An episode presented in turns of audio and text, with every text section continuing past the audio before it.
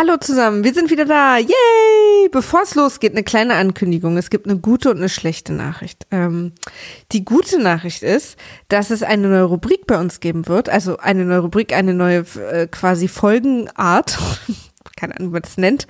Ähm, und zwar werden Nils und ich uns abwechselnd Hausaufgaben aufgeben, indem wir dem anderen einen Film vorschreiben, den er gucken muss bei dem wir wissen, dass er den sonst nie gucken würde, der uns selber aber viel bedeutet. Es wird also Tränen geben. Darauf kann man sich einlassen. Ähm, und die schlechte Nachricht ist, es wird mehr Lindy geben. Das ist natürlich vor allem für mich eine schlechte Nachricht. Und zwar ähm, wird jetzt die neue Reihenfolge sein. Es wird eine Folge mit Gast geben, da kommt auch heute gleich eine. Dann wird es Lindy geben, dann wird es wieder eine Folge mit Gast geben, dann wird es Hausaufgabenfolge geben, wo wir uns einen Film aufgeben, dann wird es wieder eine Folge mit Gast geben, wieder Lindy, Gast, Hausaufgabe, Gast, Lindy, Gast, Hausaufgabe, Gast. Ihr merkt, immer jede zweite Folge wird ein Gast da sein und dazwischen machen jetzt und ich alleine abwechselnd Lindy und Hausaufgabe.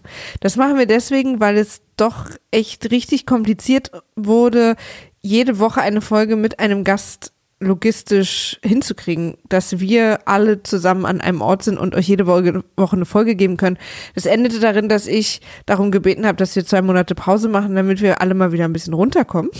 Und ähm, deswegen, ja, aber wir sind, wollen trotzdem weiter unbedingt wöchentlich für euch da bleiben und da ihr sehr großen Spaß daran habt, auch Nils und mir beim Schimpfen zuzuhören und da werden wir uns bestimmt auch mal einen Gast einladen, wenn es sich ergibt, äh, wird das auf jeden Fall sehr lustig sein ja, werden wir ein paar Genres dem anderen erschließen, von denen er gar nicht wusste, wie sehr er sie gehasst hat. so, aber bevor ich jetzt noch lange weiter drum rumrede, für euch ist die wichtige Info, es gibt jetzt Lindy alle vier Wochen anstatt alle fünf Wochen und äh, der Rest bleibt quasi gleich. Viel Spaß bei der Folge.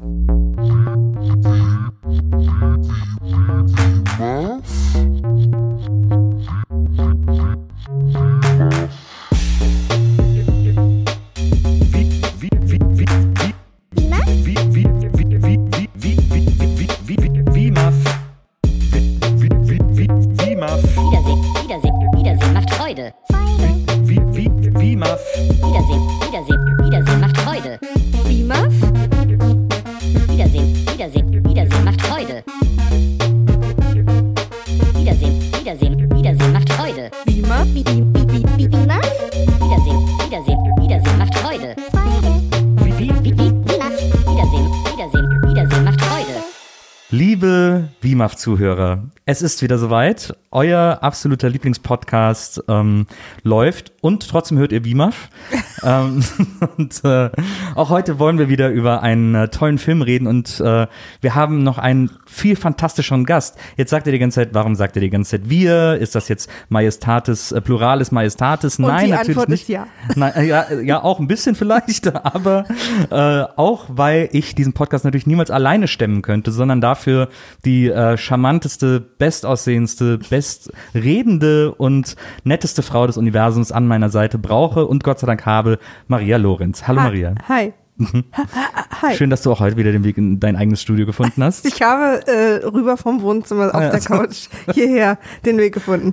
Und heute gibt's wieder ganz aufregend äh, quasi zwei Filme zum Preis von einem. Genau, denn äh, wir haben heute eine Filmemacherin zu Gast, über deren Besuch ich mich, ich mich extrem freue, denn wir haben auch eine Art gemeinsame Vergangenheit, Das stimmt. zumindest äh, Aber hallo. quasi äh, teilweise. Und sie hat einen neuen Film, über den wir auch reden wollen. Und äh, deswegen sage ich jetzt einfach mal herzlich willkommen, die großartige Regisseurin Doris Dörrie. Hallo Doris. Hallo, hallo. Es freut mich sehr, hier bei euch zu sein. Ich bin auch, als, also dein Verleih hat uns ja äh, gesagt, Doris Dörrie hat einen neuen Film, möchtet ihr den sehen und hättet, könntet ihr euch vorstellen, dass Doris äh, zu WIMAF kommt. Und äh, da habe ich mich so gefreut, weil ich habe ja quasi unter deinen Flügeln laufen gelernt. Ja, genau, im wahrsten Sinne des Wortes. Ich habe auch sofort geschrien, ja, da will ich hin, da will ich hin. Einfach, um dich wiederzusehen. Nach, wie wir gerade ausgerechnet haben, 15 Jahren. Genau, 15 Jahre ist das her, äh, denn ich war ja damals Student an der äh, HFF in München, an der Filmhochschule, wo du ähm, seit äh, äh, einiger Zeit schon eine Professur hast. Ziemlich langer Zeit. Inzwischen, oh mein Gott, Moment, 98? Naja. Ein- Also hast du mit hast du mit zwölf deine Professur da bekommen. Danke. Ich war 13. 12 ein Dreiviertel. Und äh, du, ich glaube, ich glaub, bei dir, ich war immer nie ganz sicher, wie dein Lehrstuhl heißt, aber es ist Creative Writing, ne? oder? Genau. Genau, ja, genau. Und äh, da kann ich mich zum Beispiel an ein paar Sachen erinnern. Im Studium äh, sehr gefürchtet von allen Studenten, wenn du äh, morgens reinkommst und erstmal die Eieruhr auf den Tisch gestellt hast. Das mache ich immer noch. Ja. Ist es auch immer noch so gefürchtet? Das weiß ich nicht. Inzwischen hat sie eine Form eines Kätzchens angenommen, diese Eieruhr. Deshalb ist sie lang nicht mehr so bedrohlich. Ein hübsches Kätzchen. Aber das äh, ist wirklich für mich selber auch immer noch die Methode, um immer schreiben zu können. Das sind diese zehn Minuten mit der Eieruhr. Dann ist es nicht so schlimm, weil man weiß, es sind nur zehn Minuten. Ja. Schafft man. Ja, es ist ja eine Art, es ist eine Art äh, Schreibjogging, Schreibfitness Genau, sozusagen. genau. Erzähl mal kurz, was passiert denn mit der Eieruhr? Ja, du musst dir erstmal nur vornehmen, zehn Minuten zu schreiben. Nicht mehr. Brauchst nicht mehr als zehn Minuten am Tag. Ah, bis sie klingelt. Bis sie klingelt, genau. Und dann schreibst du am Stück, egal wie, du schreibst einfach weiter, weiter, weiter, darfst nicht aufhören, darfst nicht am Stift kauen oder am Laptop kauen. Du musst einfach weiterschreiben. Und dann hast du zehn Minuten schon geschafft und dann passiert fast immer ein Wunder. Ich weiß nicht, ob es bei dir passiert ist, Nils, ich hoffe sehr, dass du dann gerne weiterschreibst. Wenn du dich erstmal überwunden hast, überhaupt zu schreiben, Ah ja. dann geht's auch irgendwie wieder weiter. Und Fake wenn it till nicht, you dann hast make du it.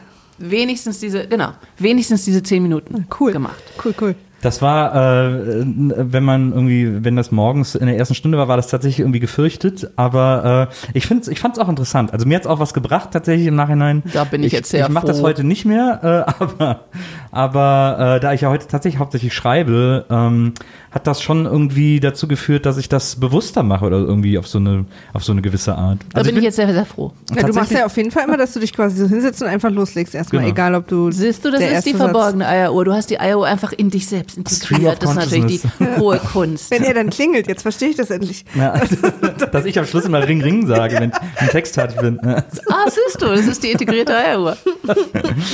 Und ähm, ich habe jetzt äh, deinen, äh, deinen neuen Film gesehen. Ähm, Kirschblüten und Dämonen.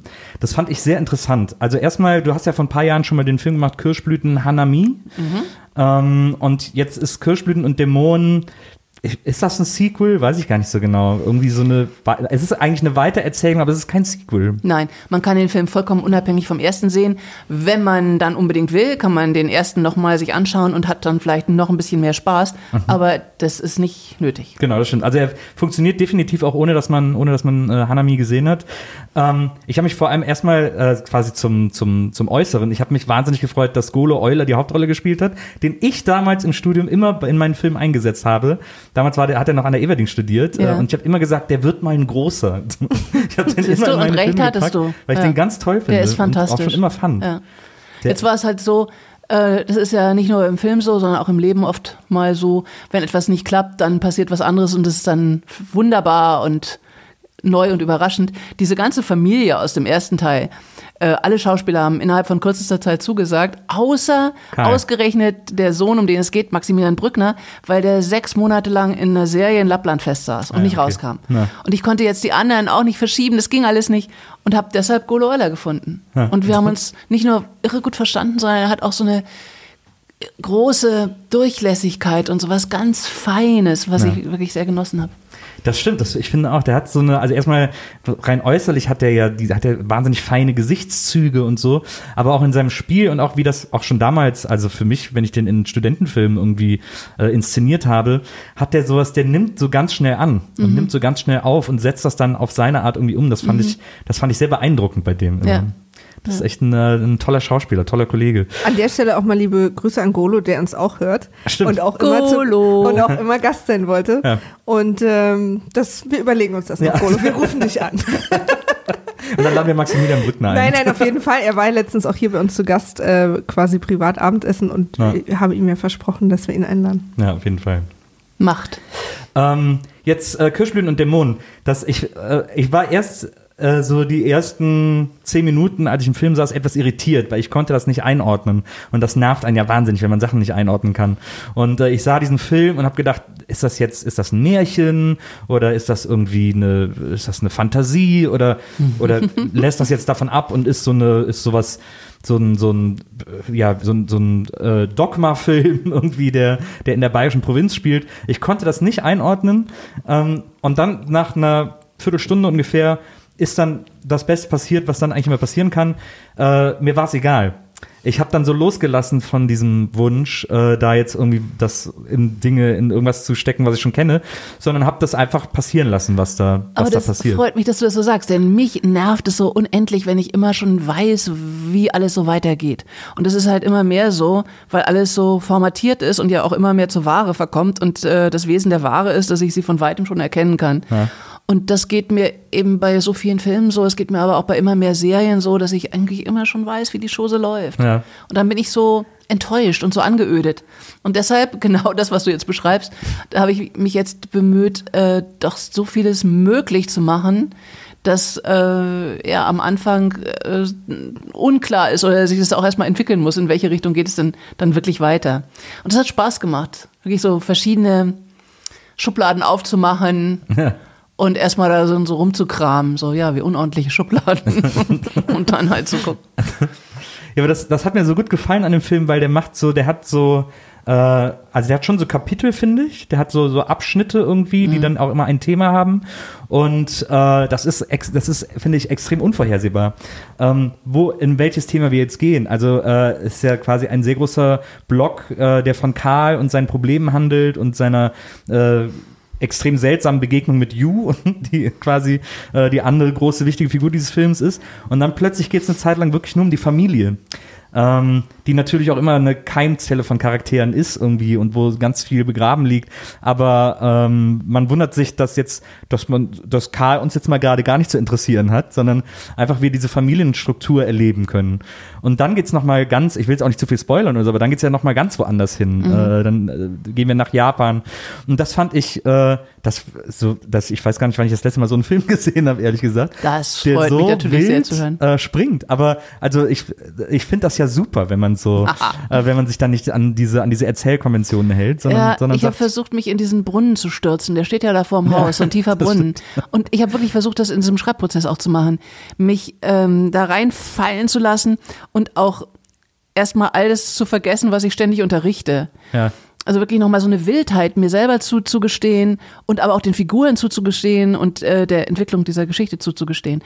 Das hat nicht nur Spaß gemacht, sondern es hat auch an mich an Orte geführt, die dann wirklich äh, sehr ähm, wild geworden sind, Ja. wild und tief. Das stimmt. Allerdings, das kann ich nur bestätigen.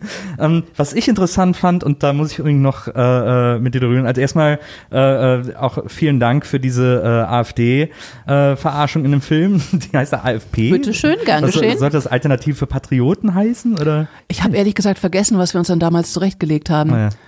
Aber natürlich sollte das irgendwie in den Buchstaben auch Naja. eine, eine leichte Konnotation haben. Ich, hab- was ich daran so wahnsinnig gut fand, ist, ähm, es gibt so eine Szene, die spielt dann im Haus dieses Mannes, der bei der AfD ist, äh, der Mann der Schwester von Karl.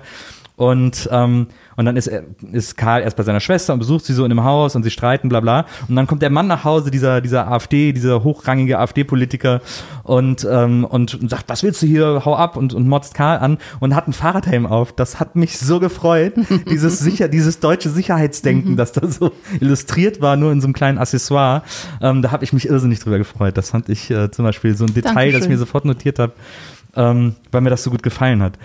Ähm, eine Frage noch, die mich wirklich äh, umgetrieben hat, nachdem der Film dann vorbei war und ich da äh, äh, während des Abspanns saß ähm, und mich auch tatsächlich über alles gefreut habe. Es gibt auch eine Art Happy End, was mich irrsinnig freut, denn ich hasse offene Enden ähm, Ich auch, und ich ne? hasse auch doofe Enden. Äh, deswegen, äh, aber ähm, was der Film, finde ich, auch als riesengroße Frage auch über die ganze Handlung äh, in großen roten Lettern geschrieben hat, ist äh, ja so eine so eine Männlichkeitsfrage. Ja. Was ist Männlichkeit? Wer ist männlich? Wer ist nicht männlich?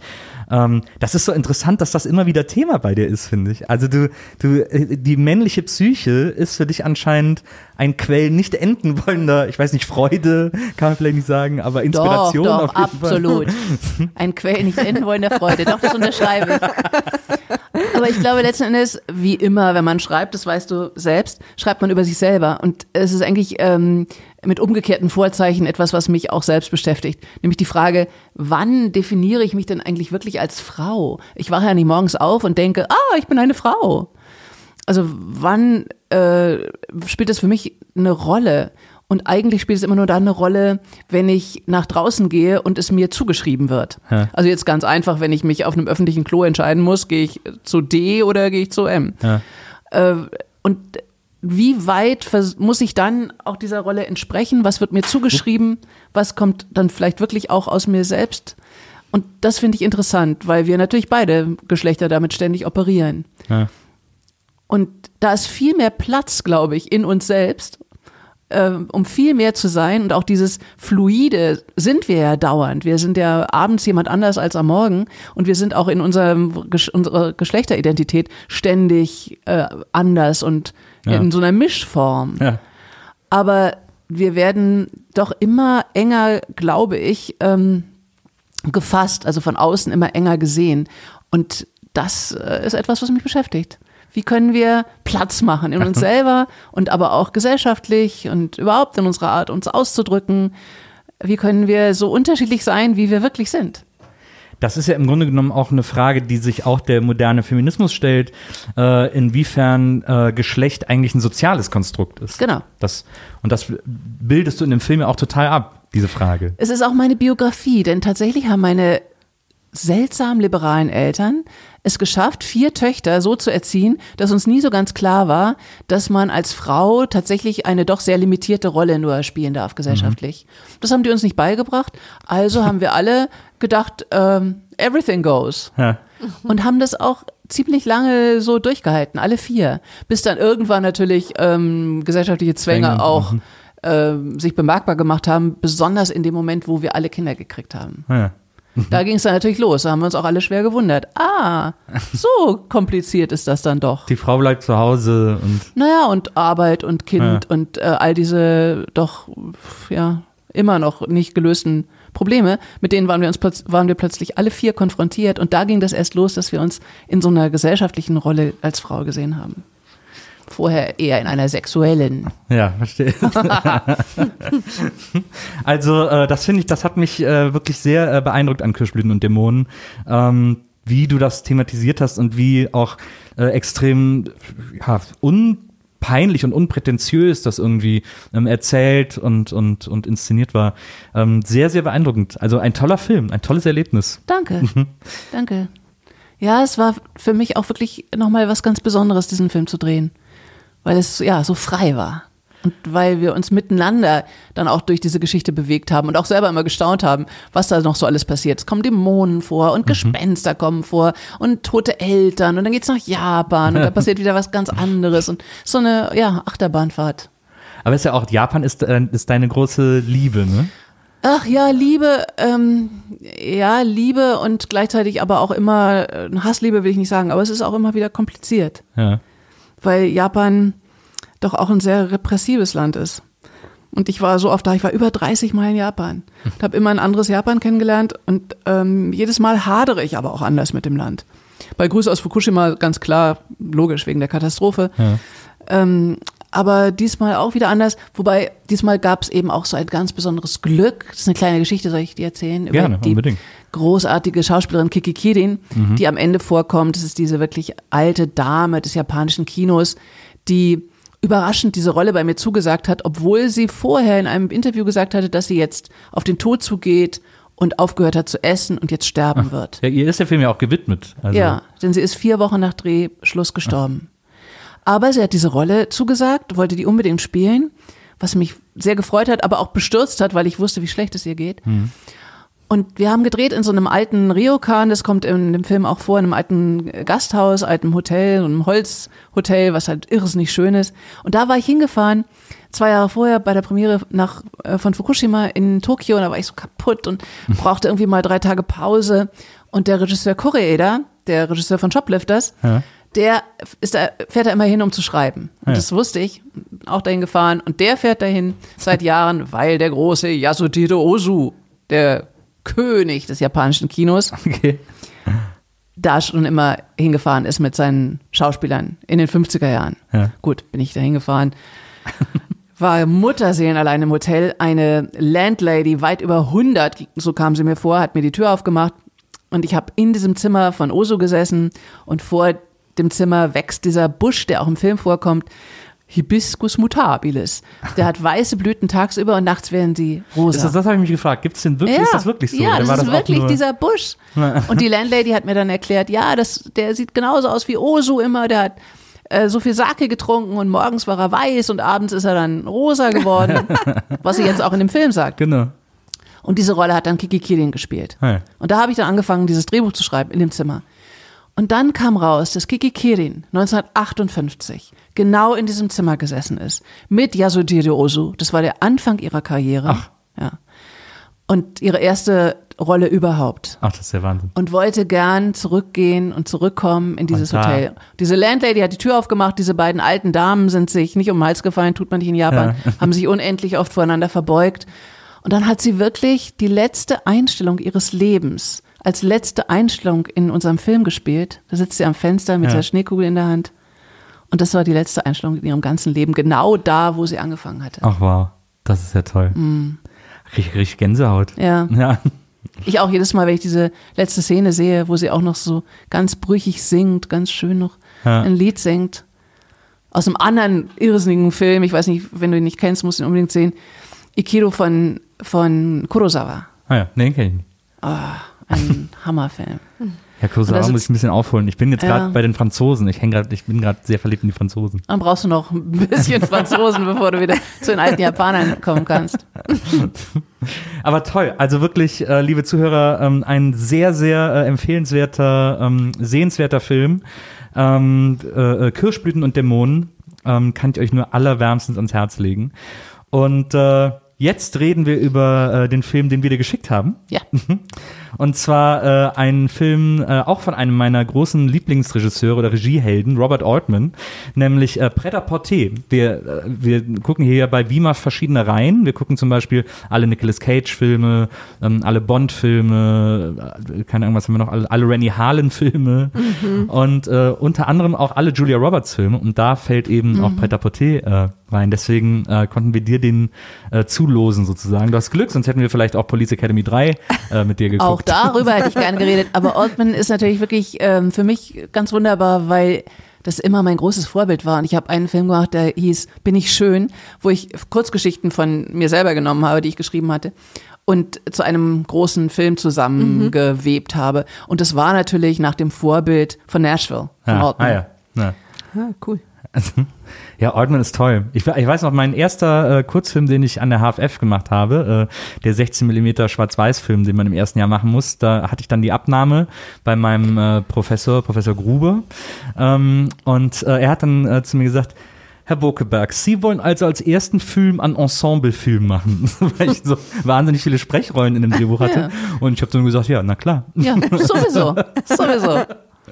Das war auch ein bisschen Altman, wobei es bei mir eher tatsächlich äh, Paul Thomas Anderson geschuldet war, weil ich ein, äh, schon immer ein riesen Boogie Nights und Magnolia-Fan war. Ich auch, und, aber auch er bezieht sich ja sehr stark auf Altman. Extrem, ne? Und Altman hatte ja damals diese Methode entwickelt, die sonst niemand gemacht hat, weil es eben auch technisch nicht so einfach ist, dass die Leute durcheinander reden durften. Mhm. Das war ganz neu, weil alle immer gesagt haben, ah, Sprechpausen, Sprechpausen, Schnittpausen. Und er hat das alles immer übereinander laufen lassen, übereinander gelegt. Und dadurch entsteht eben auch dieses Gefühl von, von Realismus, wie Leute miteinander reden. Das hatte damals niemand so gemacht. Und das ist ja auch, äh, um auch die Hörer mal kurz reinzuholen und das heute hier mal öffentlich zu machen, der Grund, warum wir alle hier immer gleichzeitig reden, ist natürlich ein Tribute an Altman. Ja, natürlich. und Weil damit es ein bisschen darüber- realistischer Da sind wird. nämlich manche Hörer immer so, oh, könnt ihr nicht nacheinander reden und nicht gleichzeitig, aber so lebendige Gespräche funktionieren halt so. Na, das Und stimmt. äh, deswegen passiert es ab und zu. Wir Gut, dass ich das jetzt weiß, dann kann ich ja immer hemmungslos Immer, drüber quatschen. Bisher habe ich ja versucht, irgendwie noch Pausen einzuhalten. Ja, wir- wir Aber reden jetzt ist alle Schluss damit. Wir reden alle. Schluss damit. Ja, ja. Und dann können die Hörer sich das auch dreimal anhören, sich immer auf eine Person konzentrieren, dann ist das ja auch. Hast äh, du denn, Maria, um dich auch mal äh, ein bisschen mehr wieder reinzuholen, ähm, Altman, ne? Äh, Ist, äh, also äh, andere große Altman-Hits, zum Beispiel Shortcuts, ähm, also jetzt damit meine ich nicht den YouTube-Channel, Ja. den ein gewisser Mensch, der an Tisch viele Jahre betrieben hat, ähm, sondern, ähm, sondern den Aber heißt er deswegen so? Ja, der, was? Der Film? Nee. Nee, dein, dein Kanal. nee, weil das einfach so ein Film-Terminus ist. Ja, ja, ich weiß, wer der sein kann, wenn du Ja. Fan bist. Ähm, aber das war ja zum Beispiel auch ein riesen äh, Hit von ihm, auch wo Lily Tomlin sehr prominent gefeatured wurde. Ähm, ist, äh, wie war das jetzt? Ich weiß nicht, inwiefern du in der Materie Altman steckst, ähm, aber wahrscheinlich gar nicht so sehr. Bei mir ist es ja so, dass ich äh, wahnsinnig Fan bin von Filmen und ja auch während meines Studiums mich viel damit beschäftigt habe, aber interessanterweise immer wenig äh, die Zusammenhänge, also oft später erst erkannt habe, ach, das war der gleiche Regisseur. weil, weil das ist ja auch immer der Fokus, den man so kriegt im Studium. Und bei, der war bei mir da nicht drauf. Und deswegen haben wir uns immer viel mit dem, was hat der Film inhaltlich bedeutet und gesellschaftlich und wie ist der einzuordnen, auch historisch und so. Aber wir haben uns ganz wenig nur mit dem, wer hat das eigentlich gemacht, beschäftigt. Ähm, Bei Shortcuts ist halt wichtig, wer hat's geschrieben. Das ist nämlich Raymond Ja. Carver und mit dem habe ich euch auch alle gequält im Studium und tue es weiterhin. Und quälen stimmt nicht, sondern ich habe euch beglückt mit Raymond Carver. Das ist der große Meister der amerikanischen Kurzgeschichte, der moderneren amerikanischen Kurzgeschichte und dessen Short Stories legen diesem Film Shortcuts zugrunde. Deshalb Raymond Carver lesen, Leute. Okay. Ja, mein Studienfach war American Studies. Also ich habe quasi, es war gar nicht Film, sondern wir haben uns nur sehr viel mit Film und Serien und Literatur beschäftigt, wie Amerika dargestellt wird, wie damit umgegangen wird und so. Und ich habe dann ja so im Master sogar einen, äh, einen Movie An Analysis Kurs gegeben für Bachelorstudenten. Aber da war halt auch immer Inhalt. Die Geschichte der USA in den Filmen sozusagen Thema. Und Raymond Carver habt ihr da nicht gelesen? Doch, es war Doch, auch zwischendurch okay. mal Mhm. drin, aber deswegen, deswegen kam bei mir umwerfend gut. ja, deswegen kam bei mir aber echt wirklich dann auch so, ah, das war der gleiche wie, also kam das immer erst später und nicht im Unterricht so. Ja. Äh, ja. Aber den Film kannte ich natürlich auch schon. Also ich, wir haben ihn heute früh nochmal gesehen. Heute Vormittag. oder? Äh. Patapoté. Genau. Und ich hatte den natürlich auch schon mal gesehen. Aber ich war, es ist echt lange her, muss ich zugeben, dass ich ihn gesehen habe.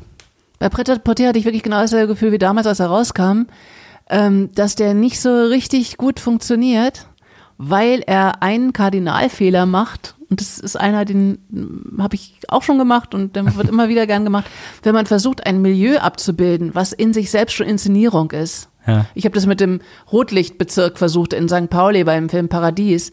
Aber das Rotlicht, äh, die Rotlichtwelt ist Inszenierung. Und die dann abzubilden, ist wahnsinnig schwierig, die Inszenierung nochmal zu inszenieren. Ja. Und das ist hier, glaube ich, ähnlich. Dass die Modewelt in sich schon so komplett inszeniert ist, dass der Film für mich nicht wirklich durchdringt zu den Figuren. Ja.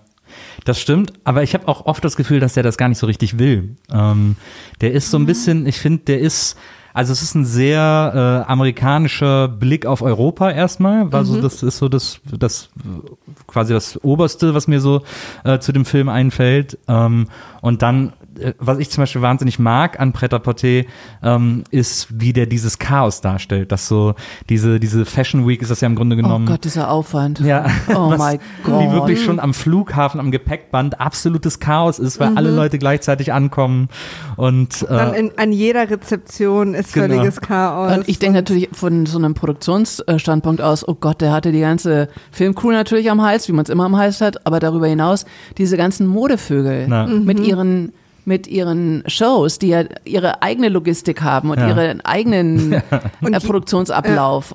Oh mein Gott. Und jeder ist immer das einzig Wichtige im Raum. Also Genau. so. Ja. Und dann treffen diese ganzen Blasen, die alle sich am wichtigsten sind, aufeinander andauernd so.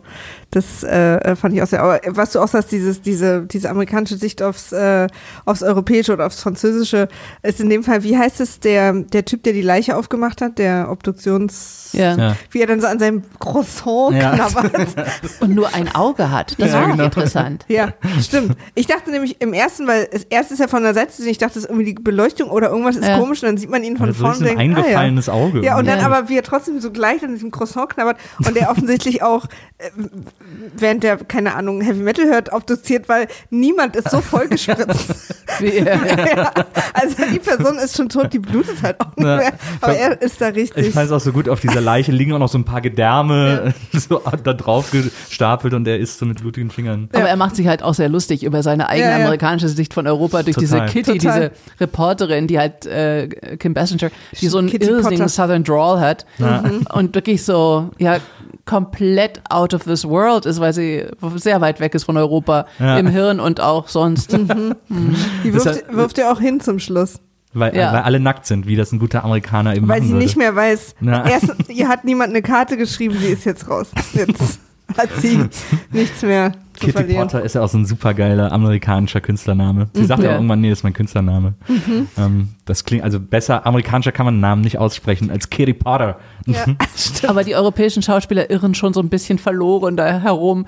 Sophia Loren, Wahnsinn, oder? Mit ihren Ja. unglaublichen Hüten und Marcello Mastroianni. Aber da hat man schon so ein bisschen das Gefühl, dass sie nicht so recht wissen, wo sie eigentlich sind. Das, aber da fand ich, das fand ich so schön. Ich finde, dass diese, also es sind ja, im Grunde genommen ist äh, Pret-à-Porter sind ja so, es werden, glaube ich, fünf Geschichten erzählt, die sich immer wieder mal so, äh, die immer wieder unterschnitten werden. Aber es gibt zum Beispiel die große Romanze zwischen Tim Roberts und Julia Roberts, die den ganzen Film über nur im Hotelzimmer bleiben und da irgendwie so. Stimmt, da Da, habe ich es ein bisschen zu bemängeln, dass die Figuren nicht wirklich plastisch werden. Also da, das stimmt. das ist alles so, so One-Liner, ja klar, okay, die beiden Ja. müssen in einem Zimmer wohnen, weil sie, äh, weil die Buchung schiefgegangen ist. Ja. Okay. Und viel weiter kommt's dann Ja. nicht. Und das ist eigentlich in allen Storylines so. Aber ich fand, was ich ganz schön fand bei der Roberts Robbins äh, Storyline ist, dass die ab einem gewissen Punkt äh, plötzlich ein altes Ehepaar sind. Ja. Ähm, es gibt so einen Punkt, wo das so kippt und wo die wirklich so, wo sie ihm so Vorwürfe macht, die Mhm. sie ihm nur machen würde, wenn sie schon seit 20 Jahren zusammen wären. Und ich glaube, er sagt dann sogar so was Mhm. wie, sag mal, wir kennen uns doch gerade erst, wir haben uns doch gerade erst kennengelernt, weil sie irgendwie so sagt, ja, ja, jetzt wie immer rausgehen oder so. also, hä, wieso denn wie immer? Wir kennen uns gerade mal.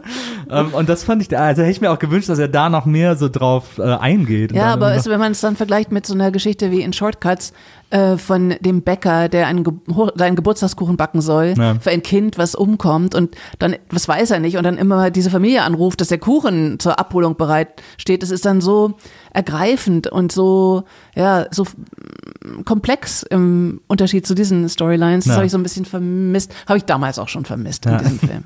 Aber es ist halt lustig zu sehen, wen er da so alles aufgefahren Total. hat, oder? Ja. Also Total. auch die ganzen Modetypen, also über Gautier und ähm, Issey Miyake und wer da alles so aufkreuzt und Boah, ich dachte auch schon so, boah, Luisa Spagnoli. Gerade bei diesem Gruppenfoto, was da gemacht dachte ich, boah, an dem hätte ich wirklich gar nicht am Set sein wollen, weil da bestimmt auch, da muss für jeden sehr persönlich, glaube ich, gesorgt werden, Ja. so, ne? Horror, oder? Das, dann stellt man sich das so vor, also mir ist hier zu warm, mir ist es zu kalt, okay, Leute. Und dann auch das Theater wahrscheinlich nach dem Film, bei, bei der Premiere, Ja, wer alles eigentlich wo? kaum vorkommt oder auch nur im Fernsehen vorkommt. Ja, Da stimmt. ich mich gab's auch, auch, es ist auch, die Fernseher sind immer an überall. Ja. Auch wenn Leute irgendwo reinkommen, wo vorher offensichtlich überhaupt noch niemand drin war, also in leere Hotelzimmer oder in Wohnungen, die dunkel sind, immer laufen die Fernseher. Ja, und Berühmtheiten aus der Modeszene tauchen dann wirklich nur in so einem Schnitt irgendwie auf Ja. so einem verrauschten Mhm. Fernseher auf. Und da gab es bestimmt viel böses Blut bei der Premiere, denke ich mir. Das glaube ich auch. Ich habe auch, äh, ich habe äh, lange überlegt, ich glaube, die äh, Kollektion, die Simone äh, zeigt, also bevor sie diese nackte Mondschau macht, macht sie auch noch so eine Probe am Laufsteg, wo die Models ihre Klamotten anhaben, alles Mhm. Wo viel, sie schon die Kopperstiefel anhaben. alles viel grau und sehr Mhm. äh, äh, viel Stoff und so. Ich glaube, dass das äh, Comme de Garçon war, weil die am Ende auch im Abspann stehen, dass sie Klamotten gemacht hätten. Und ich habe dann die ganze Zeit gedacht, na, es sieht aber so aus wie Comme de Garçon. Das Aber Rei Ich mein- Kawabuko kommt nicht vor. Die taucht nicht auf. ah, ja. Sie selber ist nicht zu Nee, nee, sehen. genau, ja, deswegen haben sie das dann quasi Simone angedichtet, diese Wahrscheinlich. Diese, diese, und sie selber ist ja auch so eine schüchterne Frau, die hat es Ja. wahrscheinlich auch abgelehnt. Ja, Alle das anderen glaub ich wollten anscheinend unbedingt, Ja. unbedingt, oder? Das, den Eindruck hatte ich allerdings auch bei Karl Lagerfeld hat übrigens äh, die deutsche Veröffentlichung erfolgreich äh, stoppen können des Films. Wirklich? Ja, weil er, weil, ähm, wie heißt der König von Schottland? äh, Der Forrest Schauspieler. Forrest Whitaker äh, nennt ihn in der einen Der Szene König von Schottland, ja. nennt ihn in der einen Szene Dieb. So in so einem, er rentet über alle Ah, und ja, nennt, oder genau. der Dieb Karl Lagerfeld. Ja. Und es hat Karl Lagerfeld hat dann äh, erfolgreich geschafft zu sagen, dass der Film gestoppt wurde, in Deutschland nicht veröffentlicht wurde, nur in Deutschland. Und das ist jetzt gepiept und das war in Genau. unserer Version nämlich auch gepiept. Ist ja Ich hatte mich irre. gewundert, was dieser Ja. Piep soll. Und dann ist es erst in Deutschland ein paar Wochen später erst erschienen, der Film. Ja, Wahnsinn. Aber da sieht man, wie viel böses Blut dieser Film Ja, und also auch haben was, muss was unter für den Egos, ne? Wenn ja. jemand dann so rumrantet in einem Film, dass, dass, dass, dass dann jemand wie Karl Lagerfeld so sagt, nein, ich möchte nicht, dass diese Kunst, von der alle wissen, dass es quasi nicht echt ist in dem Fall und das geht jetzt nicht und dann könnte noch einer. Das ist so, da so, da passieren Egos. Ja. Ganz schön. Es ist natürlich gut, wenn Film-Egos auf, auf äh, Fashion-Egos treffen. Ähm, ich fand auch, also was ich zum Beispiel fand bei der äh, Mastroianni Sophia Loren äh, ähm, ich finde immer, wenn Mastroianni äh, vorkam, ähm, dann hat der plötzlich auch im in der Bildsprache und im Filmischen so auf 50er Jahre umgeschaltet. Dann sah es aus wie so ein 50er Jahre Agentenfilm, wie Ja, am Anfang da ja. von der Brücke springt und so. Oder hinter so einem Stein oder was seinen Hut wechselt. Ja, ja, ja, genau. Stimmt. Und dann auch dieses, dieses Spazierengehen in diesem Park Na. mit ihr, wo er sich so trifft. Also überhaupt, dass sie sich immer diese Treffpunkte ausmachen irgendwo, dass sie anstatt, ja, weiß ich auch nicht. Ja, und wie er dann auch, er, er er ist auch auf dieser Party, auf der äh, Bulgari-Party, die heißen ja Bulgari, aber ich äh, verstehe bis heute nicht, warum die sich mit V schreiben. Ähm, da äh, tritt er doch hinter sie und sagt, dreh dich jetzt nicht um. Und dann erzählt er ihr die komplette Backstory. Ja, ich musste damals nach Russland gehen. Ja, ja, so. genau. Also so James Bond-mäßig, dass sie so tun, als würden sie sich nicht kennen. Ja. Ja, Also, genau. obwohl es in diesem Raum wirklich niemanden gerade interessiert, ob die beiden sich angucken oder nicht. Weil da ja gerade diese, dieser ganze Fotografenplot auch, der diese Stimmt. drei Frauen sozusagen verführt oder vermeintlich verführen will und dann aber kompromittierende Fotos von ihnen macht, von diesen drei großen Herausgeberinnen, um Mit der tollen Linda Hand. Genau, ja. Ja. Und äh, das ist ja auch ein so ein großer Plot, der sich so durchzieht. Und am Ende haben sie es ihm dann heimgezahlt, indem sie seine Kontakte gestohlen haben mit den Stiefeln drauf, die ja eh keiner haben wollte.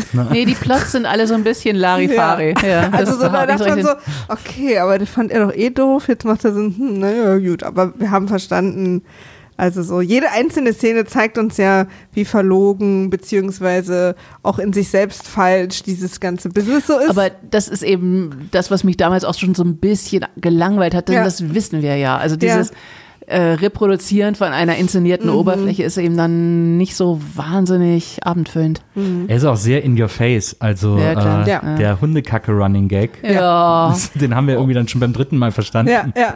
Ach so, hm, kann es sein, dass das scheiße ist, was die alle erzählen?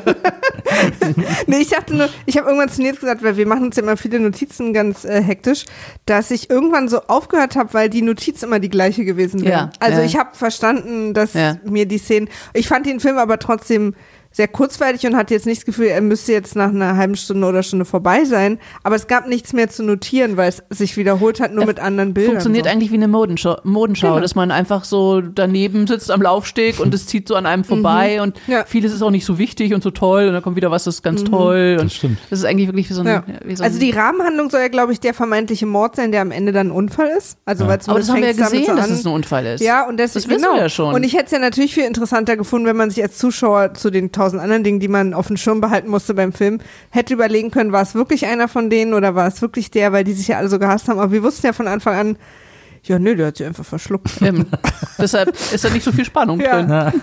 Aber darf ich noch einen anderen Film Ja. von Altman empfehlen? Ja. Ja. Weiß nicht, ob ihr den kennt. McCabe and Mrs. Miller. Den Ein ich mal gesehen, ja. unglaublicher Western Ja. mit einer umwerfend schönen Julie Christie, glaube ich. Und äh, damals ähm, war das ähm, un, also ungesehen oder ungemacht. Es gab keinen Western, der so modern gewesen wäre. Das war wirklich so der Versuch, den Western neu zu erfinden. Und es war wirklich ganz, ganz toll. Ich habe den auch lange nicht mehr gesehen, aber das war ein toller Film und der ist bestimmt immer noch toll. Ja, also ich kann mich da auch düster daran erinnern, ich habe den, glaube ich, auch damals äh, zu Studiumzeiten geguckt. Ach, du warst Mal. gar nicht geboren, als der Film rauskam. Nee, nee, ich, auf DVD habe ich ihn dann geguckt. Äh, Ich weiß nicht, wann der gedreht weil worden ich dann mal irgendwie diese ganzen äh, Robert Altman-Filme nachgeholt habe, weil der, also ich glaube, so, der ist einer meiner Top 5 Lieblingsregisseure neben Weißt du auswendig, von wann Shortcuts war? Denn McCabe war lang davor. Ja, Shotguns war äh, viel später. Also der war entweder kurz vor oder kurz nach Pret-à-Porter. Der ist so in der gleichen Zeit muss der entstanden sein. Muss so Anfang 90er sein. Ja, dann ist McCabe bestimmt 75 oder sowas Genau. gewesen. Naja, genau. Ähm, ja, ein toller, äh, ein, ein, ein toller Regisseur. Ähm, ich finde, bei Pret-à-Porter hat er wirklich ein paar Stories liegen lassen, leider, die sich echt angeboten haben, die sich wirklich Ich hatte aufgedrängt das haben. Gefühl, dass äh, er selber überwältigt war durch diese logistische Anforderung, diesen Film überhaupt auf die Beine zu stellen. ja. Und wahrscheinlich gab es auch pro Drehtag mindestens, weiß nicht, fünf bis zwölf Katastrophen, Ja. weil einfach zu viel Personal darum schwirrt aus verschiedenen Welten. Und Ja. deshalb, glaube ich, sind diese Storylines dann auch so untergegangen oder manche äh, haben gar keine wirkliche Fortführung und, und flattern so ein bisschen als lose Enten rum. Ja. 71. McCabe und Ah, 71, 71. okay. Mhm, und, Warst du äh, da schon geboren? Nee, Nee, eben. fünf Jahre später. Und Shortcuts und Pret-à-Porter waren 93 und 94. Nee. Ja, du, Obwohl du auch älter geworden bist, bist du da dann doch noch nicht geboren gewesen. Aber es war im Nicht gleichen Jahrzehnt. ja, ich finde aber, also das ist ja auch was, wo man sich bei Altman äh, stundenlang drüber unterhalten kann. Äh, erstmal, wie der es wirklich schafft, immer alle für seine Filme zu kriegen, wirklich jeden zu besetzen und wie toll der auch immer besetzt. Also Ja. zum Beispiel auch, also bis in die Nebenrollen, hier jetzt bei, äh, bei Preda Porté, äh, die Assistentin, ich glaube von Simon, äh, wird ja gespielt von Rossi de Palma, die große Ja. äh, Almodovar-Muse. Die auch nur rumsteht. Die Ja. hat drei, vier Sätze. Aber die ist, die, man Genau. guckt die einfach Ja. so wahnsinnig gerne an. Ja, ihr, Aber das ihr, wundert mich auch, dass, Entschuldige, dass Ja. die Schauspieler wirklich alle zusagen, obwohl sie wissen, dass sie vielleicht auch wirklich nur irgendwie einen Satz kriegen. Genau, ihr Ding war so, dass sie halt immer raucht, dass sie darauf Ja. wurde sie zwei, dreimal angesprochen, Ja. das ist so die, ihre Rolle. Und es rauchen aber einfach alle die ganze Zeit, deswegen ist es so, ja, okay, sie raucht auch. Ja. War das jetzt nicht so eine, so eine besondere. Ja, ich habe gelesen, der einzige, der nicht, den er nicht gekriegt hat, ich glaube aus terminlichen Gründen, den er unbedingt wollte, ist Forrest Whitakers Rolle sollte eigentlich Robert De Niro sein. Naja. Da bin ich aber froh, dass es Forrest Whitaker Ja. war. Denn das Ich ist eine das ganz toll gemacht. best- Ja. Ja, vor allem muss das ja ein junger Typ sein. De Niro war da ja schon gar nicht mehr so jung, als er ihn gedreht hat. Vielleicht hätte er ihn dann auch ein bisschen anders, weiß ich auch nicht, aber das Ja. habe hab ich gelesen, dass der aus Terminkonflikten. Interessant übrigens, äh, ein Film, in dem es so viele ähm, nicht-hetero-Rollen gibt, äh, also schwul, bi, was auch immer. Und äh, der einzig oder einer der wenigen Schwulen, der mitspielt, muss eine Hete spielen, nämlich Rupert Everett, Ja, ja. der ja, äh, der sich auch irgendwann mal beschwert hat, dass er, äh, dass es als schwuler Schauspieler wahnsinnig schwer ist, schwule Rollen zu kriegen. Ähm, und auch da musste er dann den äh, heterosexuellen Sohn von Simon spielen. Trotzdem, ich habe mich gewundert und auch gefreut, dass er immer noch relativ modern wirkt, der Film. Ja. Also divers stimmt. und stimmt. modern. Das stimmt. Und äh, wirklich auch nirgendwo, zumindest habe ich das nicht entdeckt, äh, sexistisch oder rassistisch Nee, ist. das stimmt. was wirklich auch ähm, erstaunlich ist in Ja. der Zeit. Ja. Und dann auch, wenn man auch mit Mode, äh, Business hantiert. Und, aber das fand ich toll, dass der wirklich da so eine, so eine Modernität hat und eben so eine ja, Liberalität auch hat, immer noch. Auch Mhm. unsere große Ute Lemper, die am Schluss schwanger und nackt über den Laufsteg Ja. läuft.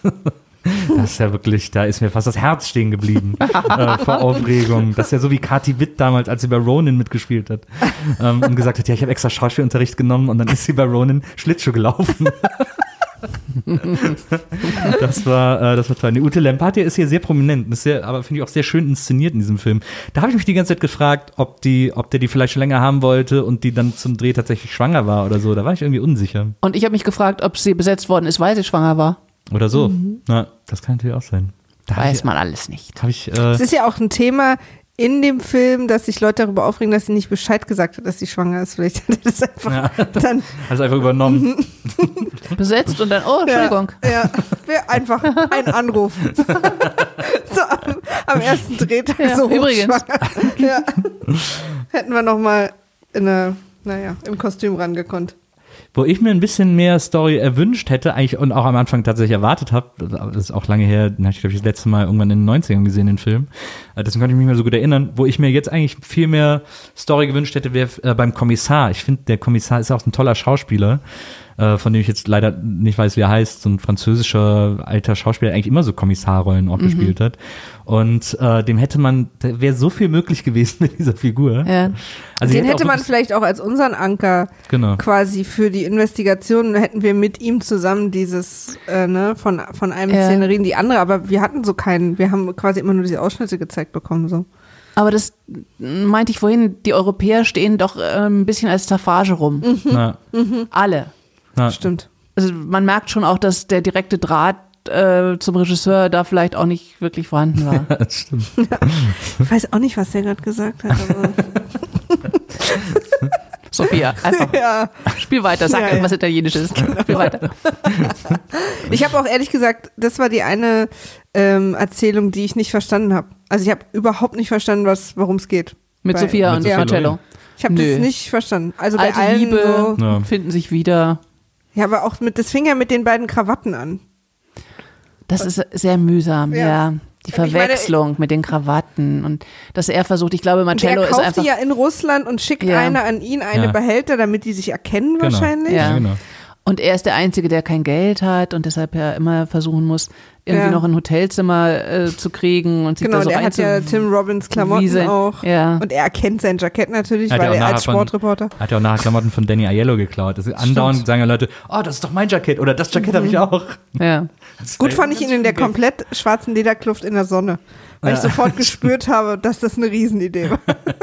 am Ende bei, bei der Beerdigung, Ja, ja. wo Sophia Loren wirklich einen unglaublichen roten Hut trägt. Ja. Der ist äh, so groß wie, größer als ein Wagenrad. Irre. Aber auch so dieses, das fand ich äh, äh, gut, dass sie quasi von Anfang an, als sie erfährt, dass ihr Mann gestorben ist, ach, wir haben den eh gehasst. Das ist gut. so, dass sie das auch so erzählt. Deswegen war der rote Hut wahrscheinlich einfach auch völlig.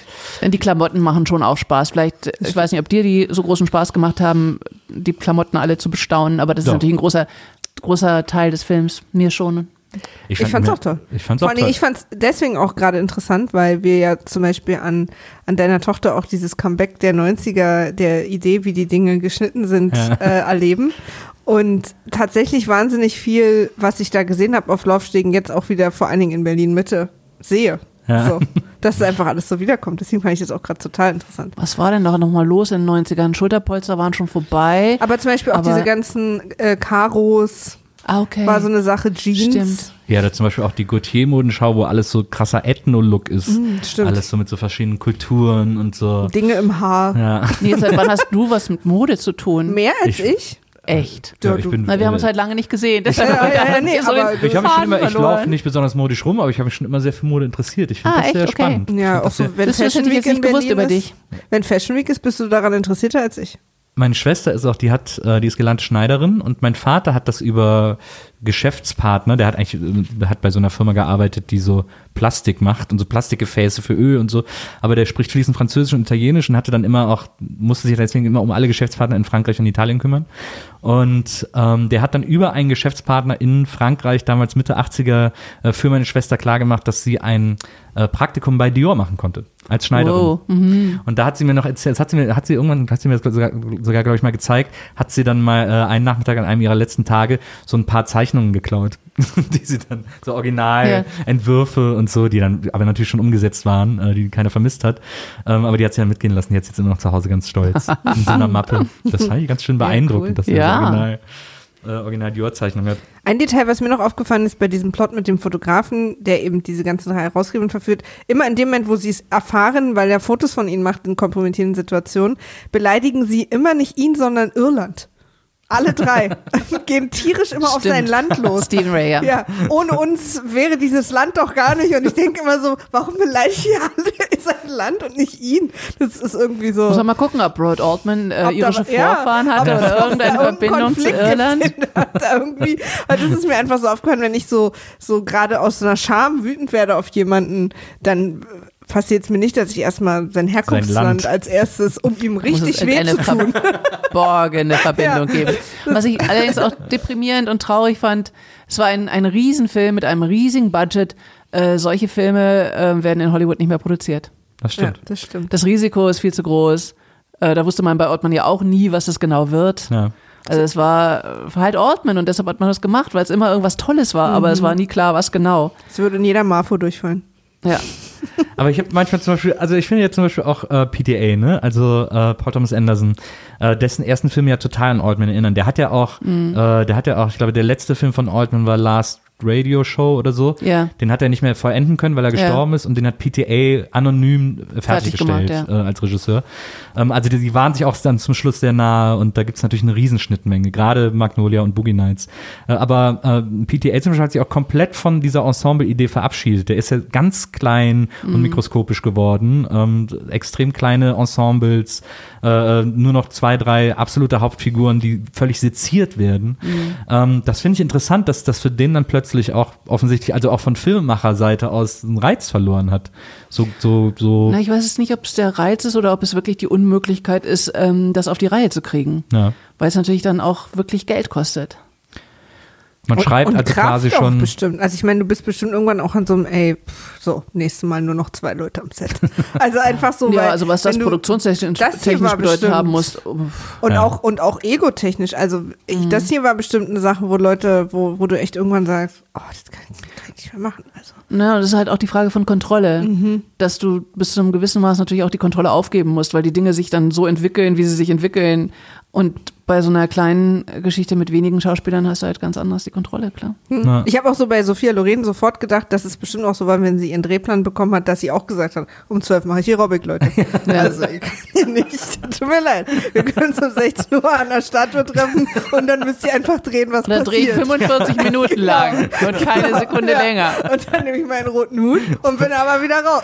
Habt ihr das gesehen? Das fand ich sehr lustig. Wenn sie ihren Striptease macht, dann Ja. zieht sie sich ja die Strümpfe aus. Und darunter hat sie andere Strümpfe. Das ist mir aufgefallen. Da weiß ich ganz genau, dass es einen Das Gezeter gegeben haben muss Ja. zwischen Kostüm und Regie.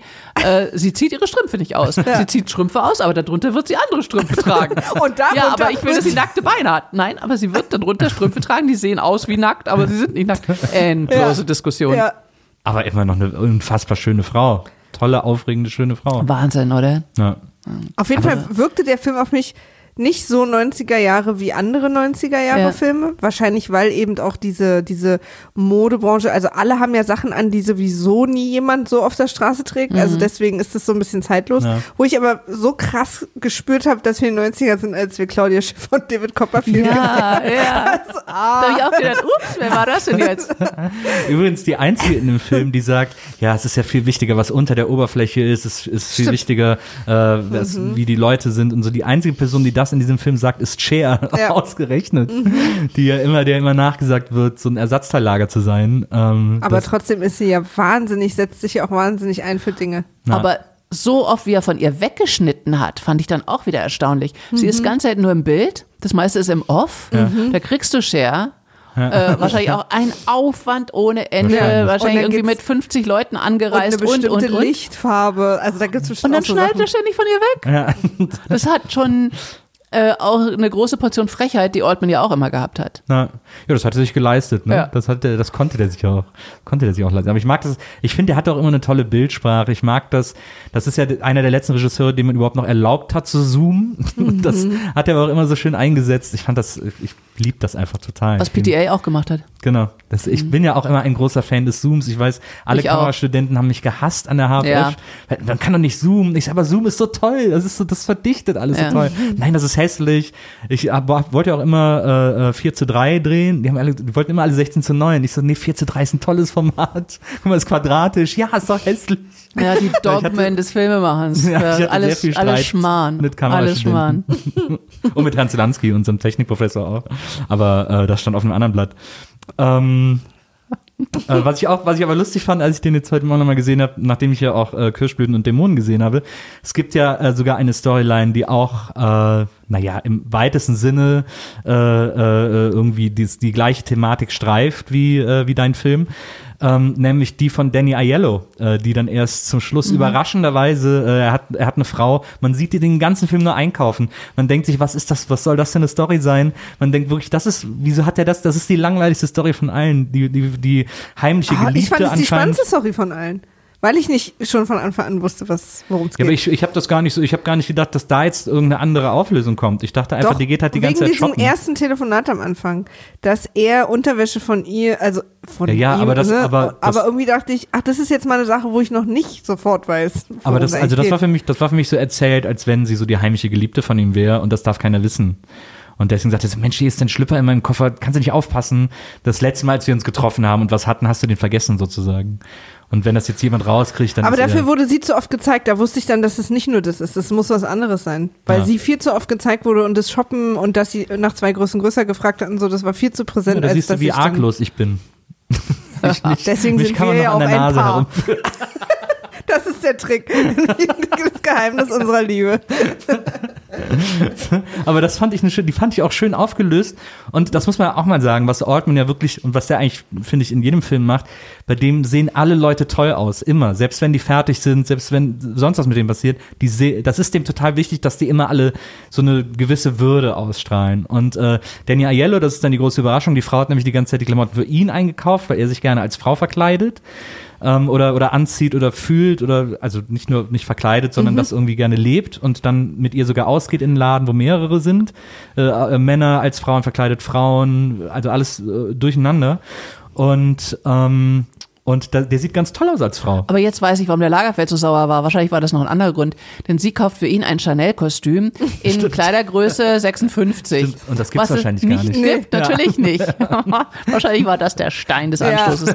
Aber du meinst eben das Transgender-Thema, was es bei mir auch gibt Genau. mit der Figur des Karls. Wobei das nicht wirklich Transgender ist. Es ist auch keine Transgender-Geschichte. Bei dir, ja, Bei mir, stimmt. sondern Ja, es ja. ist wirklich einfach nur dieses Fluide, über was wir am Anfang gesprochen haben, dass wir selber uns gar nicht so stark ähm, geschlechtsspezifisch definieren den ganzen Tag über, sondern dass wir eben sehr viel mehr sind. Und das ist hier äh, so für die Hauptfigur. Und wenn wir schon über Mode sprechen, ist es interessant, äh, die japanische Mode ist eben nie auf die Figur geschnitten und äh, deshalb äh, kann man sehr viel eher, wenn man in wenn man einen Kimono anzieht, ähm, sich sehr fluide darstellen, Ja. weil äh, das immer ganz gerade Linien sind. Die japanische Mode ist immer ganz gerade geschnitten. Ja. Und deshalb gibt es eben nicht diese klassische Frauenfigur oder die klassische Männerfigur, sondern es sind ganz gerade geometrische Formen. Und Ah es ja, ist dann okay. sehr viel einfacher, sich da drin ähm, zwischen den Geschlechtern zu bewegen. Ja. Das, äh, äh, das stimmt. Also es ist natürlich auch klar äh, grundsätzlich anders äh, erzählt, eine andere, äh, andere Thematik. Aber ich habe mich trotzdem so leise daran erinnert gefühlt, einfach weil ich die jetzt beide so kurz hintereinander gesehen habe. Ja. Ähm, deswegen war das. Äh, äh, ich fand es auch tatsächlich. Ich fand es irgendwie ganz schön, dass Altman die Figur auch nicht so vorgeführt hat. Also der hat das Überhaupt sehr nicht, nee. ernst genommen und hat das Ja. sehr selbstverständlich erzählt. Irgendwie, das fand ich irgendwie schön. Eben, erstaunlich modern. Und- Ja. Denn er war, als er den Film gemacht hat, halt auch schon ein älterer Mann. Und das würde man nicht denken. Der kommt aus dem Anfang des letzten Jahrhunderts, da ist er geboren und aufgewachsen. Ja, das ist wirklich beachtlich. Auch die Frau, ne, seine, seine Frau, also Danny Ayeles Frau, dann äh, war ja auch total down damit und abfeuert und fand das ganz toll und schön und so. Fand ich sehr rührend. Ja, ich fand's auch schön. Vor allem, weil die Szene ja auch plötzlich einen Charakter, den ich zumindest oberflächlich vorher immer mich sehr verbunden gefühlt habe, die New York Times äh, Reporterin Lily Tomlin. Ja. Weil sie quasi die einzige ist, also so wirkte sie, die sich jetzt irgendwie auf diesen ganzen Quatsch hier so ein bisschen, ja, ja, ihr seid ja alle irgendwie. Aber dann sehen wir kurz vorher auch, wie sie zwei Stunden braucht, um die richtige Weste auszusuchen, Ja. obwohl sie immer so aussieht, als würde sie alles nur so anwerfen. Und dann ist sie halt auch, fotografiert ihn und rennt dann weg, anstatt sozusagen sich moralisch zu War das verhalten oder wirklich Lily Tomlin? Ja. Ich glaube, wirklich? Seid ihr sicher? so. Gucken wir mal. Denn ich habe Wenn ich so gefragt werde, bin ich immer äh, plötzlich. ja, nee, ich habe sie nicht wiedererkannt. Und eigentlich kenne ich sie als Schauspielerin aus der Zeit auch. Ja. Da dachte ich, ist es wirklich Lily Tomlin? Hm. Ja, die fand ich, äh, das fand ich auch schön, dass die dann da äh, sich die richtige khakifarbene Weste äh, aussucht, die sie, ähm, die sie anziehen möchte. Lily ähm, Taylor. Ach, Lily Taylor, genau. Eben, Lily Tomlin. eben. Genau, Hm. Lily Taylor. Stimmt, stimmt. Stimmt, die auch bei Habe ich, Shortcuts. hab ich den Namen habe ich was gewonnen. Ja, voll gut, voll Lily gut. Tomlin Das hätten wir ja- sonst wieder, da wären uns die Hörer wieder aufs Dach gestiegen. Vielen Dank. Oh. Das äh, wäre nicht das erste Mal, dass uns das passiert. Ich finde auch die äh, Simone, äh, ich vergesse leider auch immer, wie die Darstellerin heißt. Ähm, die finde ich auch ganz. oh, Anouk Aimee meinst du? Ja, Och, Anouk Ist die, die- die Göttin ist so der Nouvelle Vague. wunderschön. Ist Wenn die Mama die von dem doofen- siehst, ja. das ist die Göttin der Nouvelle Vague. Anouk Aimee. Übrigens, oh, das fällt mir noch ein, das muss Ist ich noch die, ganz warte mal, kurz. ist das die Mama von Rupert? Ja, genau. Ja, okay. Äh, das muss ich noch ganz kurz sagen. Ähm, weil ich mich äh, äh, im, im Studio daran erinnern konnte, als wir ähm, Sie küssen und Sie schlugen ihn äh, gemacht haben. Ähm, der erste Film von äh, Truffaut. Und äh, toller Film und so. Und äh, was man dann im Studium wirklich durchexerziert und äh, äh, und bis zum geht nicht mehr bespricht und und durchspricht, ist die allerletzte Einstellung, in der der Junge in die Kamera guckt, ähm, weil das damals revolutionär war und es noch nie gab und dass er so ein Standbild ist und so. Jetzt habe ich deinen Film im Kino gesehen und der endet mit dem Standbild eines eines Jungen, der in die Kamera guckt. Ja, der schaut nicht ganz in die Kamera. Er schaut Nee. haarscharf dran vorbei. Aber ja, es ist Ich hatte fraglich. das Gefühl, es wäre so ein Ja, kleiner ja. Gruß Richtung. Ach, danke, das ist nett, dass du das so, so siehst. Ja, den Truffaut zu grüßen, das äh, wäre mir immer, immer wichtig, weil Truffaut für mich ganz entscheidend war. Und auch dieser Film, Les Quatre Cents Coups. Ähm, aber an ihn habe ich jetzt gar nicht Ah ja, gedacht bei okay. dieser letzten Einstellung. Aber das werde ich von jetzt an behaupten. Ja, das wollte ich nur wissen, Noch ich ein gedacht, Zitat. Das war ein Gruß an Truffaut. Klingt ja immer gut. Das klaue ich mir jetzt. da, äh, da hatte ich nämlich, da hatte ich nämlich dran gedacht, nur weil es mir gerade eingefallen ist. Auch ein Film, den man so unbedingt, unbedingt gesehen haben muss, oder? Ja. Les Quatre Cents Coups muss man einfach Aber kennen. eh, also äh, äh, ich finde, äh, bei, bei Truffaut gibt es so viel.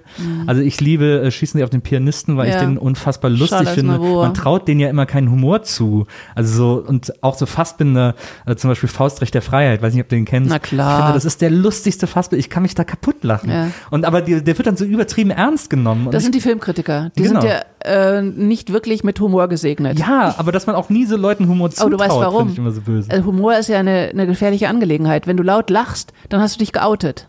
Dann hast du eine Meinung gezeigt und kannst es auch nicht mehr zurücknehmen. Na. Das wird ein Filmkritiker niemals tun, denn ähm, öffentlich eine Meinung zu zeigen, ist eben auch brandgefährlich, wie wir wissen. Und deshalb hassen Filmkritiker Komödien und deshalb äh, haben sie auch selten Humor. Und lachen nie in der Öffentlichkeit. Ich Ja. hoffe, sie lachen mal zu Hause, aber auch da gehen sie öfter dafür in den Keller. In aber so Lachen ist eben eine sehr, du brauchst Zivilcourage, um zu lachen. ja, Du zeigst dich, wenn du lachst. das stimmt. Aber man man zeigt sich von seiner allerschönsten Seite, wenn man Naja, aber es kostet eben auch Mut. Es ist so ein bisschen ja, im Kino alleine lachen, als einziger lachen. Da fällst du unter Umständen unangenehm auf. Ich habe so furchtbar lachen müssen im weißen Band. Das Also, weiße ja. Band, da Ja, war Haneke ich wirklich nicht, die Einzige, die laut gelacht hat. Eben Haneke. Für mich ist der so komisch, weil er sich selber so ernst nimmt. Ich muss einfach furchtbar lachen. ja, gut, das stimmt. So, stimmt, so muss ich eigentlich mal Haneke gucken. Dann kann ich das, dann kann ich da vielleicht, bin ich da auch wieder Ja, einen lass dich zu. schlapp. Ja, das stimmt. Aber das ist nicht gut angekommen, weißt du ja genau. Oh la la. Ja, aber also Schießen Sie auf den Pianisten halte ich auch für die große Komödie im Werk Ja, äh, Truffauts. ja. Und ich finde auch, dass der sehr so Tarantino und so vorweggenommen hat. So mit diesen beiden Killern, die die ganze Zeit rumfahren. Und sehr viel feiner und ich finde auch sehr viel raffinierter und sehr viel humorvoller eben, als Naja. Tarantino wirklich ist. Das stimmt. Ja. Und, äh, und Julia Jim finde ich natürlich auch. Das ist natürlich ein Standard, Oh. Ja. aber den finde ich auch so toll. Ja, ja, ja. Aber Les Quatre Sans hat eben dieses verblüffend, ähm, verblüffend dokumentarische. Das stimmt. Ja. Wie dieser kleine Junge spielt und wie das eingebettet ist in eine fiktionale Handlung. Das ist wirklich unglaublich gut. Ja, das stimmt. Jetzt holen wir dich wieder mit rein, Maria. Ich, hör- ich lausche euch wirklich Exkurs total. Äh, ich habe mir sogar auch Notizen gemacht zu Filmen, die ihr sagt. Ich freue mich, ich möchte immer. Wir reden ja auch viel über Filme und Ja. meine, mein äh, äh, Geschmack ist sehr, äh, oder meine Sehgewohnheiten sind sehr, ähm, naja, blockbusterig. So. Ja. Also ich gucke wahnsinnig viel Filme, aber ich gucke nur sehr wenig äh, äh, Filme, die nicht irgendwie so, die jeder gesehen hat. Und das ist ja, seit wir zusammen sind.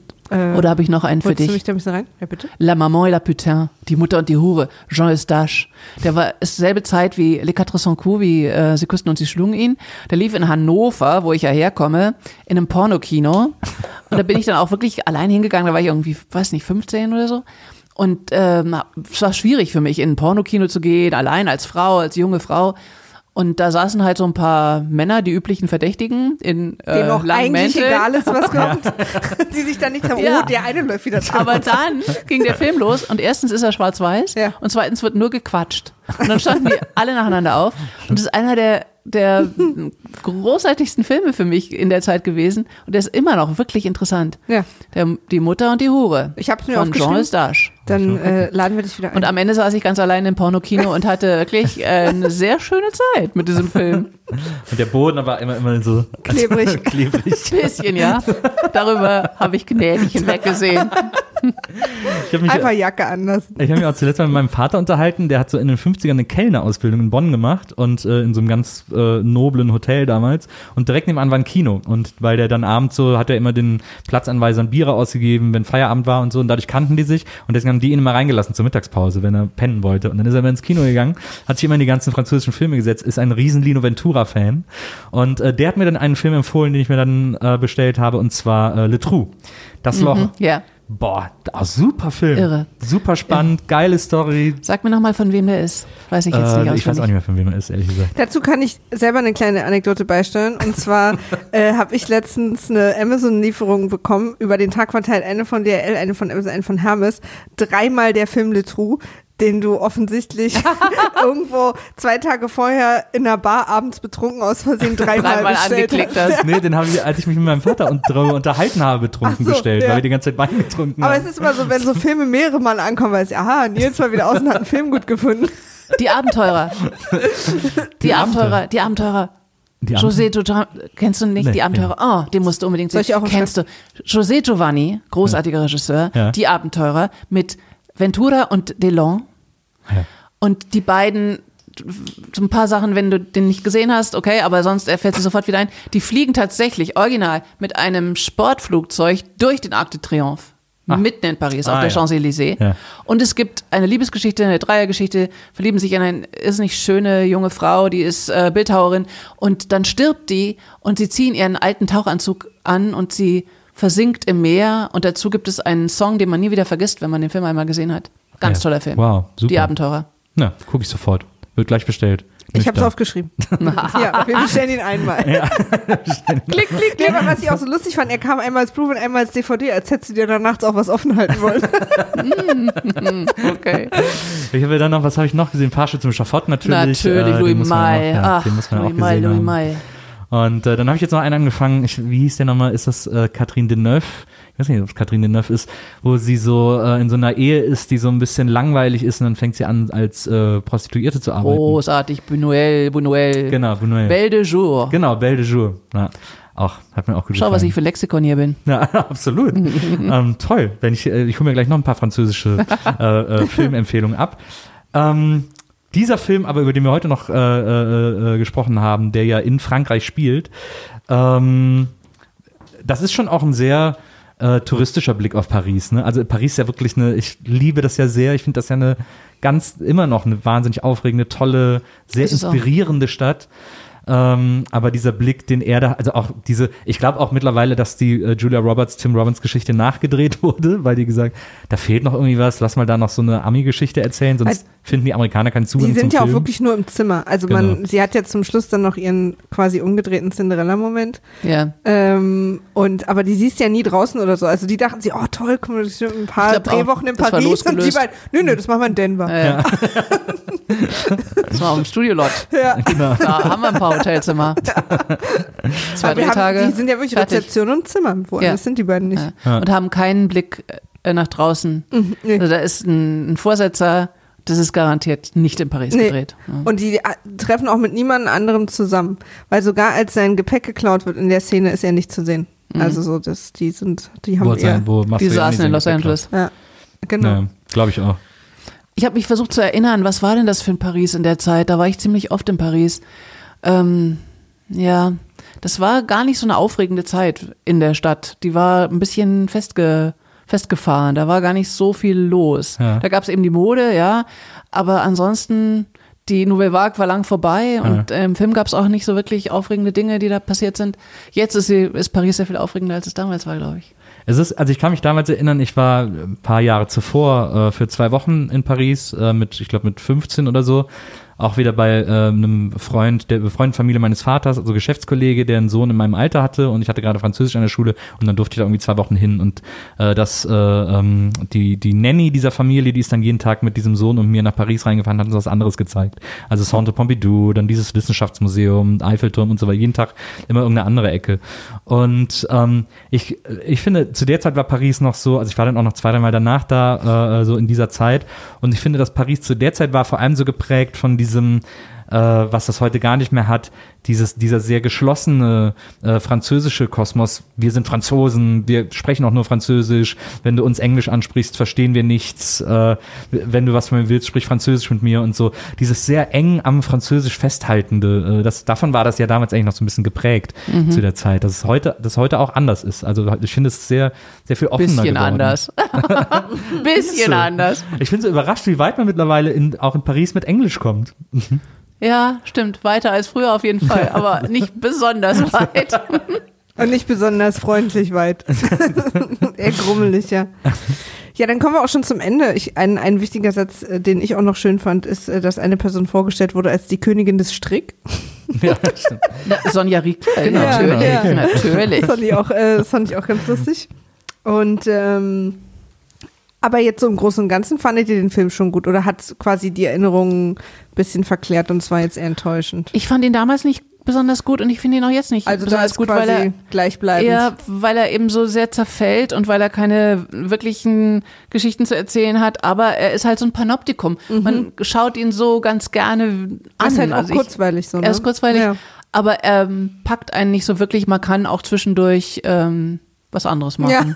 Ja, es ist eine Sketchparade, ne? Eine Modesketchparade. Ja, es ist ja auch so ein bisschen Verwechslungskomödie und so. Also da versuchen auch so ein paar Sachen zu passieren. Ja, es gibt ja auch, also das fand ich am bezeichnendsten, diese eine Stelle, wo äh, in dieser U-Bahn war gerade eine Modenschau von Forrest Mhm. Whitaker und dann geht er mit diesem anderen Modedesigner heimlich in den Abteil dieser U-Bahn, um zu knutschen und Mhm. dann kommen deren Assistenten, die ja auch ihre Lebenspartner sind und knutschen auf der Bank gegenüber und dann sehen sie sich erst und springen alle vier auf. Du, du, du, Ja, du. ja, das- also Oh nein, wirklich? Milovic-Theater, ja, ja, wirklich Bauerntheater. Als würde so. man es auch nicht sehen, wenn man da reingeht und Genau. so. Ne, ja, ja, auch wie. so der Geliebte im Schrank irgendwie so, was, nein, du, hier, wo? Ja, ja, genau. Und, äh, und das ist schon sehr bezeichnend für den Film. Das sind wirklich Sketche alles. Mhm. Aber ich, mir macht der total Spaß, weil der, aber auch wirklich, wie, äh, wie du sagst, Doris, ähm, weil es auch, es geht um nichts. Man kann den wirklich so gucken ähm, und muss da nicht, muss nicht, man muss nicht groß Emotionen investieren.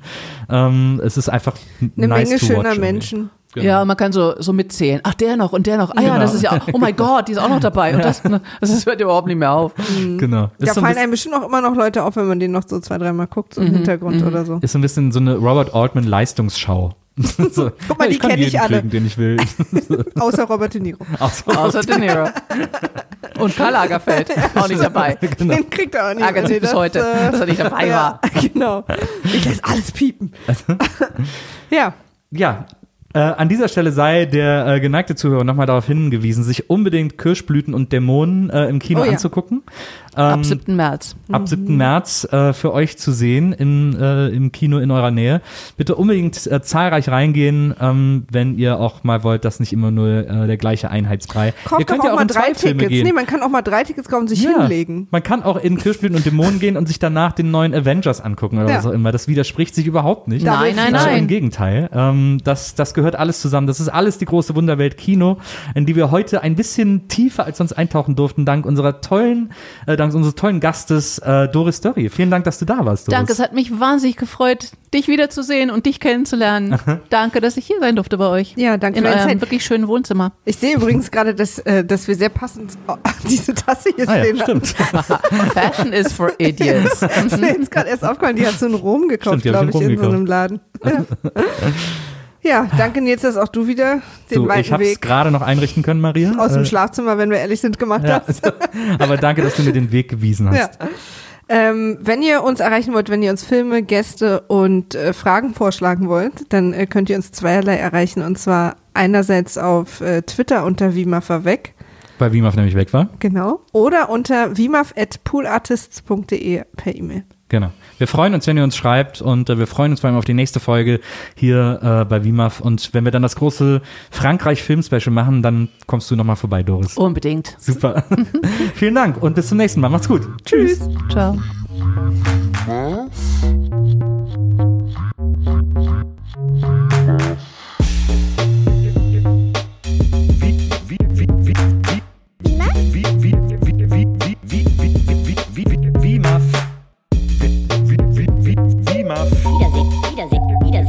Wiedersehen macht Freude. Wiedersehen, Wiedersehen, Wiedersehen macht Freude.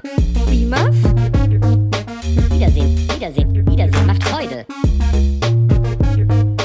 Wiedersehen, Wiedersehen, Wiedersehen macht Freude. BIMAF?